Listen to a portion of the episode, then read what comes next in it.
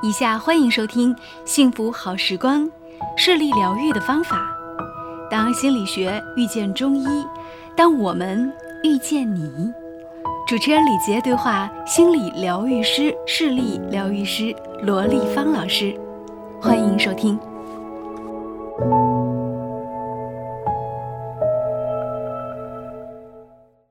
那今天呢，我们继续来和这个心理疗愈师，也目前是视觉，呃，视觉治疗师罗丽芳老师呢，跟他继续来聊一聊。那前两期节目当中呢，我们和大家就是分析了当下中国的这个就是眼健康的情况跟近视眼普及的这个问题。然后呢，从这个弗洛伊德的意识跟潜意识当中，跟大家来就是梳理了人的行为是由哪些方面来控制的，包括人的健康。那我们接着上一集，我们讲到那个，你刚刚就是呃上一期节目当中讲到那个初三男孩子的例子啊，他是有四百五十度左右的近视，嗯，然后他就是来到你面前的时候，他其实内心他是他是对他自己眼睛近视的事情他是比较绝望的，他父母亲也是这样的吗？嗯，他是觉得嗯理所当然，他就是说啊，就是近视就理所当然，然后呢？嗯，他家长其实听说了，就是像我们现在这种啊，也可以不吃药、不打针、不手术啊，这样的非药物的这样的一种疗法，他妈妈就特别高兴，所以他在这个时间他都会要求他来念，因为他说孩子上了高中之后会更加没有时间。对。嗯，所以他就说，呃，从现在开始，然后到暑期，他的这个周期，希望他能够就恢复到一点五的视力啊，然后哎，呈现一个光明的世界。四百五十度恢复到一点五，然后那个男生大概是十五十五六岁的样子。对。呃，在正常人眼中，他是一个不太可能的事情，因为我觉得一个男孩子大概就十六七岁，他的发育基本上就是快速发育期，应该是基本上就快结束。嗯。对对，就是我觉得这种理论确实就让人很绝望，就是然后就觉得我我。他的自我意向就是终身会戴着一个眼镜。对。嗯，然后今天呢，我就我我长那么大没有见过谁把眼镜给取了，除非做手术。对，做手术很多人过了若 N 年后他又重新戴戴上了。嗯，对。嗯，而且还会比以前更严重。嗯。对吧？就是而且视力问题还会出现，中间会出现各种各样的一些视力困扰。嗯。嗯，好，那我们就就来，我我觉得我们就要首先阐述啊一点。我相信李杰，你应该听说过一个词啊，叫做自愈力。嗯，听说过。自愈啊，说的是人体，它是可以自我疗愈的。对。就是你身体的健康，其实不在于别人，不不是医生决定的，不是外在的器械决定的，其实是谁什么决定的呢？你的潜意识决定的。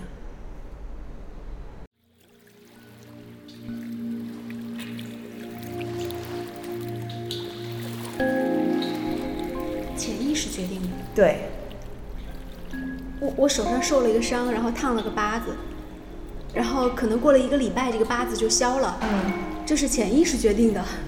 嗯，呃，就是你的意识里面，事实上向潜意识在输送的一些信息，啊，这些信息什么信息？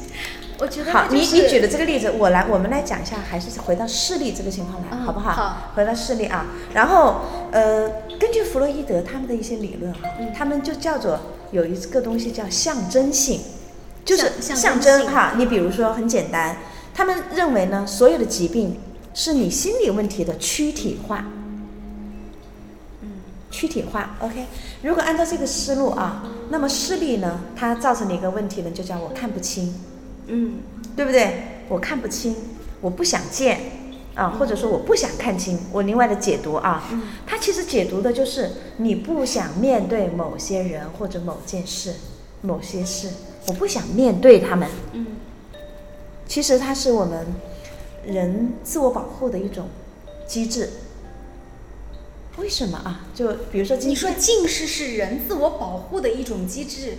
当然了，啊，我觉得这句话太奇怪了。对，所以任何的疾病啊，现在的一些就是现代的呃，有一些医学理论就会认为，嗯，疾病不可怕，疾病是我们人类的朋友，疾病是我们的身体在告诉我们，我们的生活方式或者我们的观念出了问题。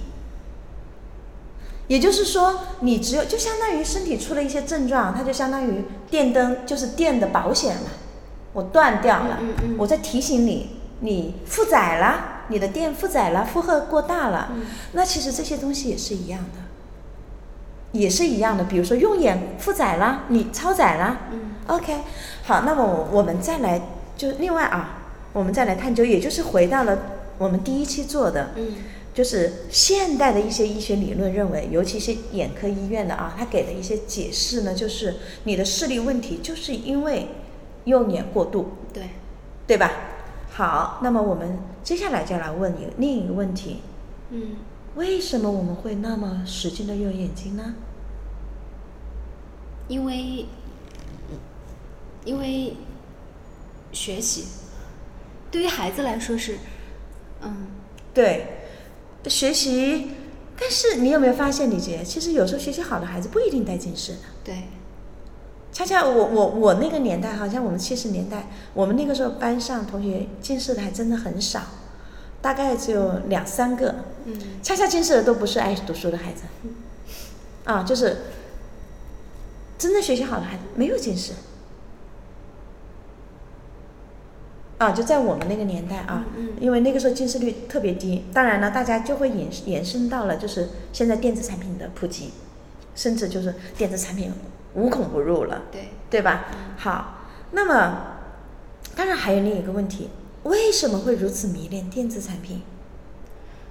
它究竟满足了你内心的什么样的需求？空虚，空虚。嗯。嗯，为什么会这么空虚呢？因为在生活当中，你有时候很难找到这种随时能够带给你开心，然后让你感动的这样的一些东西，嗯，所以那个是最快的方式。你可以挑选综艺让你开心一下，你也可以挑一部感动的电影让你去流一下眼泪。然后你要学什么知识的时候，你不懂的题目直接就查也会非常的快速，就它非常的。我觉得它能够给我们生活提供很多很迅速的帮助。其实你这里面说到了，就提到一个词，嗯很重要的是我们人类需要有的，叫做自由意志。我想看什么，我就在里面可以找得到。对，自由意志，嗯我在这里面我可以充分的体现。嗯，那么，这个自由意志为什么在生活当中没有呢？是不是被限制的太多了？嗯，再想一想啊，其实就像你刚才说到了，你的长辈或者说父母那一代人，就我一想到我父母那一代人，他们的生活非常困难啊，生活。那我爸我我妈妈，我爸爸八十多岁，我妈妈爸父母都是八十多岁了，可是他们的视力仍然很好。嗯，那又是怎么回事？啊，所以这里面就讲到了我，如果说我你像我现在跟父母长期在一起生活，我就会发现他们其实啊有很多东西，他很自由，他想说什么他就说什么。他们的那个年代生活方式是群居式的，对，对不对？李军想了想，嗯我们小时候是不是群居式的？对就是，哎，就是我就记得小的时候，特别小的时候，嗯，就是厨房是共用的，对呃，甚至那个卫生间都可能是共用的。对你可能是在城市长大的啊，我在下面，呃，就是更偏僻一点的地方长大的。我们那个时候呢，住的房子就是阳台都不是单独的，都是我们那个时候没有楼房，我们没有楼嗯房，就是一长排房子，然后一家一家一家，然后每天只要天气没下雨啊，没刮大风啊，在大家会就是不是天气特别冷的时候，都会在外面吃饭，啊，对，然后呢会串门儿，嗯嗯嗯，可是这些东西呢，就慢慢的城随着城市化的这种发展哈，这种生活就已经慢慢就没有了。嗯，对吧？大家在一起，我忙了一天，累了一天，今天我拿点点菜到你家来，我觉得那个时候人人和人是不是这种界限感会没有那么强？对。嗯，自我意识也没有那么强，对，嗯他们的情绪排解非常容易。就找人说一说就好了。对，就是我想到我妈妈，因为那个时候我爸爸是右派，我妈妈一个人带五个孩子，没有什么收入，特别难。然后我妈就会白天晚上不停的在做事，但是我从来没有听过她叫苦。然后我整天看着她就是跟他们一帮就是他们一帮就是呃叫工友们哈嗯在一起吃饭呐、开玩笑啊、逗趣啊。每天都感觉到是乐呵呵的，每天日子感觉过得是热气腾腾的那种感觉。我现在呢回想，所以有时候，呃，我我们的一些朋友就就是在讲啊，就说，呃，说现在的孩子真幸福。其实我又觉得，这个幸福又从何说起呢？如果仅仅只是说你吃的东西变得丰富了啊，如果仅仅只是说你看上去拥有的东西更多了啊，我我有电视啊，我有手机啊，我有什么呀？我有很多玩具啊，我有很多这些东西啊。你把它称为幸福，那么我就觉得真的就谈不上，对吧？你随着现在孩子的呃，无论是孩子的心理困扰啊，呃，包括孩子的一些健康状况的这些东西，事实上也都在告诉我们，现在的孩子生活的真的不开心。那么这个不开心跟眼睛有什么关系？好，你问的就特别好。我们刚才就说到了啊，呃。这些生活方式的一些演变，对吧？那么它其实里面有一个非常重要的一个东西，就是你的情绪无处疏解了。首先，我们的孩子很多，就是大部分的孩子都知道哪些情绪是好的，哪些情绪是不好的，哪些情绪是允许发生的，是允许表达的，哪些情绪是不允许表达的，有没有？李姐，我就不知道在你身边或者你自己看到的啊，就是。一些生活场景，妈妈们对孩子说：“不要哭了，不要哭了，不要哭了，烦死了。”会不会有？那尤其是老一辈的带孩子，那就更加的了。